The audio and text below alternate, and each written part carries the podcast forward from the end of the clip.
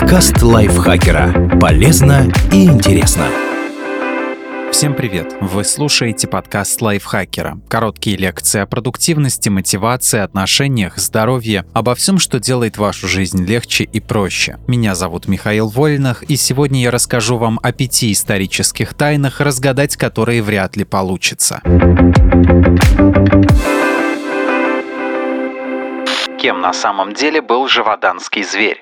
С 1764 по 67 год на севере графства Живодан во Франции нечто или некто совершило порядка 250 нападений на местных жителей. 123 жертвы были жестоко убиты, 51 покалечена. Точные цифры были зафиксированы в церковно-приходских книгах. И до сих пор неизвестно, кто оказался способен на такие зверства. Немногочисленные выжившие описывали некое создание, напоминающее волка, но размером с лошадь. У него якобы был длинный хвост с кисточкой, как у льва, и вытянутая морда с клыками, напоминающая голову борзой собаки. Зверь мало обращал внимание на домашний скот, но нападал на людей, особенно на женщин и детей. Зафиксирован Зафиксированной жертвой живоданского зверя 30 июня 1764 года стала 14-летняя девочка по имени Жанна Буле. В течение следующих двух месяцев он убил еще 11 человек. Ни капканы, ни западни, ни волчьи ямы, ни отравленная приманка не помогали остановить чудовище. Монстр играючи обходил все ловушки, и даже организованные по приказу короля Людовика XV масштабные облавы не принесли результата. С каждой неудачей охотников суеверные крестьяне только укреплялись в своих подозрениях. Живоданский зверь не просто волк, а оборотень, неуязвимый для обычного оружия. Организовавшие охоту на чудовище стрелки и драгуны под командованием версальского лейтенанта Франсуа Антуан де Батерна уничтожили 1200 волков, однако убийства продолжались.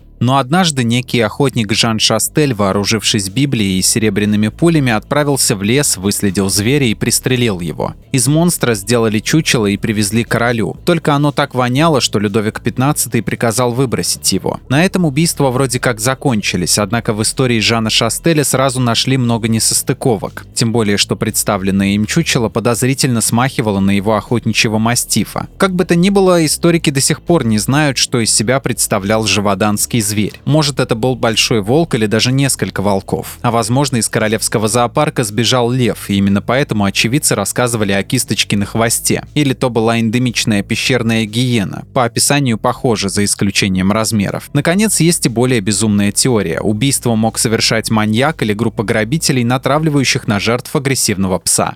Где захоронен Чингисхан?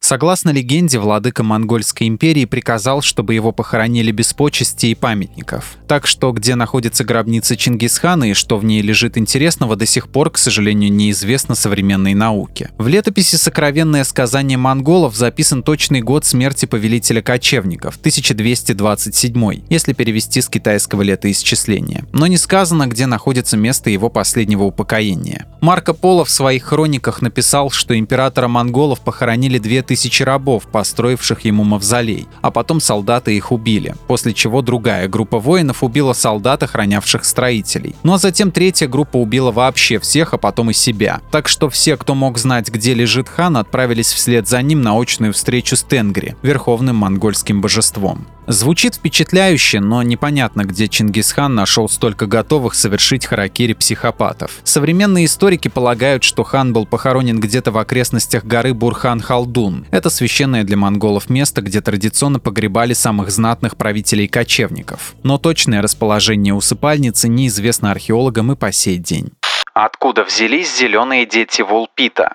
В XII веке в Англии, в деревне Вулпит, что в графстве Суффолк, произошло необъяснимое событие. Как-то раз тамошние крестьяне нашли в поле двух потерявшихся детей, которые, как позже выяснилось, приходились друг другу братом и сестрой. Им было по 12 лет или около того, и они не могли объяснить, откуда пришли и что с ними произошло, так как говорили на непонятном языке. Но самая главная странность вулпитских детей заключалась в их внешности. У них была зеленая кожа. В записях тамошних монахов и летописцев не уточнялось, что именно подразумевалось под этим. То есть непонятно, как выглядели дети, как орки или гоблины, либо просто был нездоровый землистый цвет лица. Хронист Ральф Каксхолский в своей книге «Хроники Англии» написал лишь «зеленая кожа» Chronicum Anglicanum. И понимайте, как хотите. На этом странности не закончились. Дети мало того, что были необычного цвета и по-английски не смыслили, так еще и отказывались от любой пищи, кроме зеленых бобов. Однако крестьяне, в руки которых угодили найденыши, были людьми добросердечными, поэтому покрестили их и обучили человеческому языку. Мальчик после этого заболел и вскоре умер, а девочка, получившая имя Агнес Бар, выросла и даже начала есть нормальную пищу. После этого кожа у нее стала розовой, как у обычных людей. Вскоре она смогла объясняться с приютившими ее фермерами и рассказала, что они с братом родились и выросли в местности под названием Земля Святого Мартина. Это подземная страна, где все люди зеленые, но в остальном вполне нормальные. Там все время темно и лишь вечером наступают чуть более светлые сумерки.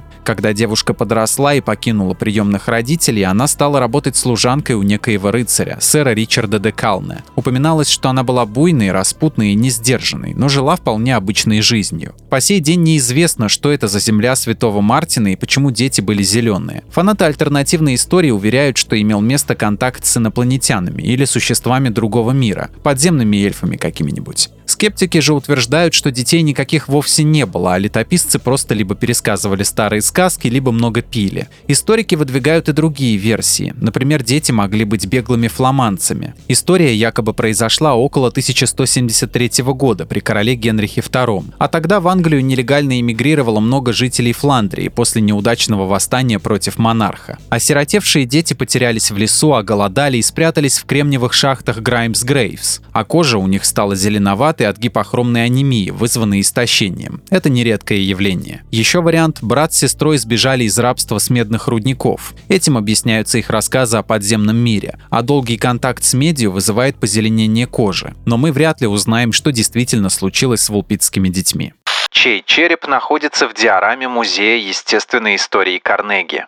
Музейные диорамы – вещи довольно жуткие. Вряд ли найдется на свете хоть кто-то, кому нравится, как все эти безжизненные штуковины пялятся на посетителей своими пустыми глазами. Но некоторые экспонаты даже более пугающие, чем остальные, из-за того, что может храниться в их недрах. К примеру, диорама «Арабский гонец, атакованный берберийскими львами» впервые была показана на Парижской всемирной выставке 1867 года, где получила награду за реалистичность. Позже, в 1899 году, ее купил музей естественной истории Карнеги в городе Питтсбурге, США. Все музейные работники давно отмечали, что у всадника на Драмадере просто до отвращения реалистичные зубы. И когда в 2016 году диораму реставрировали, выяснилось, что зубы-то настоящие. Когти львов, ребра Драмадера и некоторые другие кости были взяты у реальных животных. Но удивительнее всего, что внутри головы гонца находился самый настоящий человеческий череп. Выяснилось, что композицию создали таксидермисты братья Веро. Один из них, Жуль Верро отметился тем, что как-то раз незаконно эксгумировал тело африканского воина в Ботсване. Эти ребята не останавливались ни перед чем, чтобы добывать материалы для своих работ. До сих пор неизвестно, чью голову засунули в диораму и добровольно ли донор пожертвовал столь важную часть организма. Высказывались предположения, что Верро извлекли ее из чьей-либо могилы в Европе. Или же таксидермисты добыли череп более жестоким способом. По установленным правилам, человеческие останки из музея следует отправить родственникам для захоронения но в этом случае череп пока остается невостребованным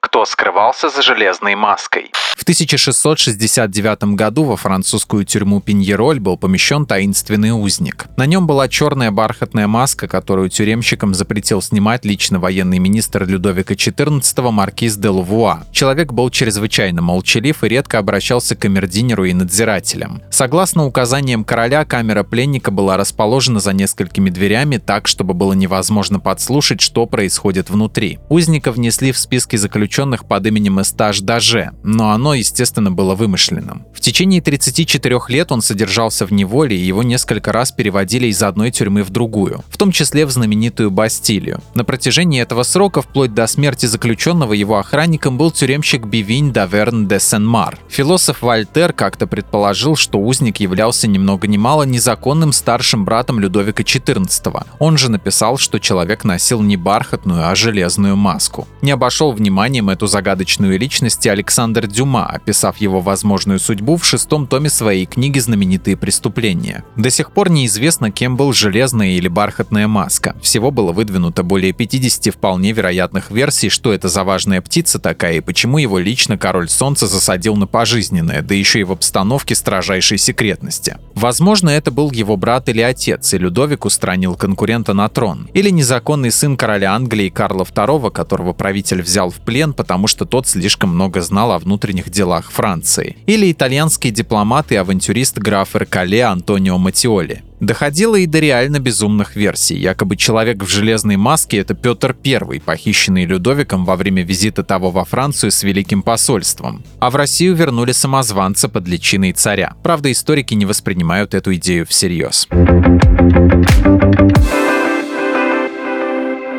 Дмитрию Сашко спасибо за эту прекрасную статью. Подписывайтесь на подкаст Лайфхакера на всех платформах, чтобы не пропустить новые эпизоды. А еще слушайте второй сезон подкаста «Кто бы говорил». В нем я и Даша Бакина зачитываем реальные истории слушателей о том, что их волнует, и вместе с экспертами обсуждаем, как преодолеть трудности и выйти из сложившейся ситуации. На этом я с вами прощаюсь. Пока.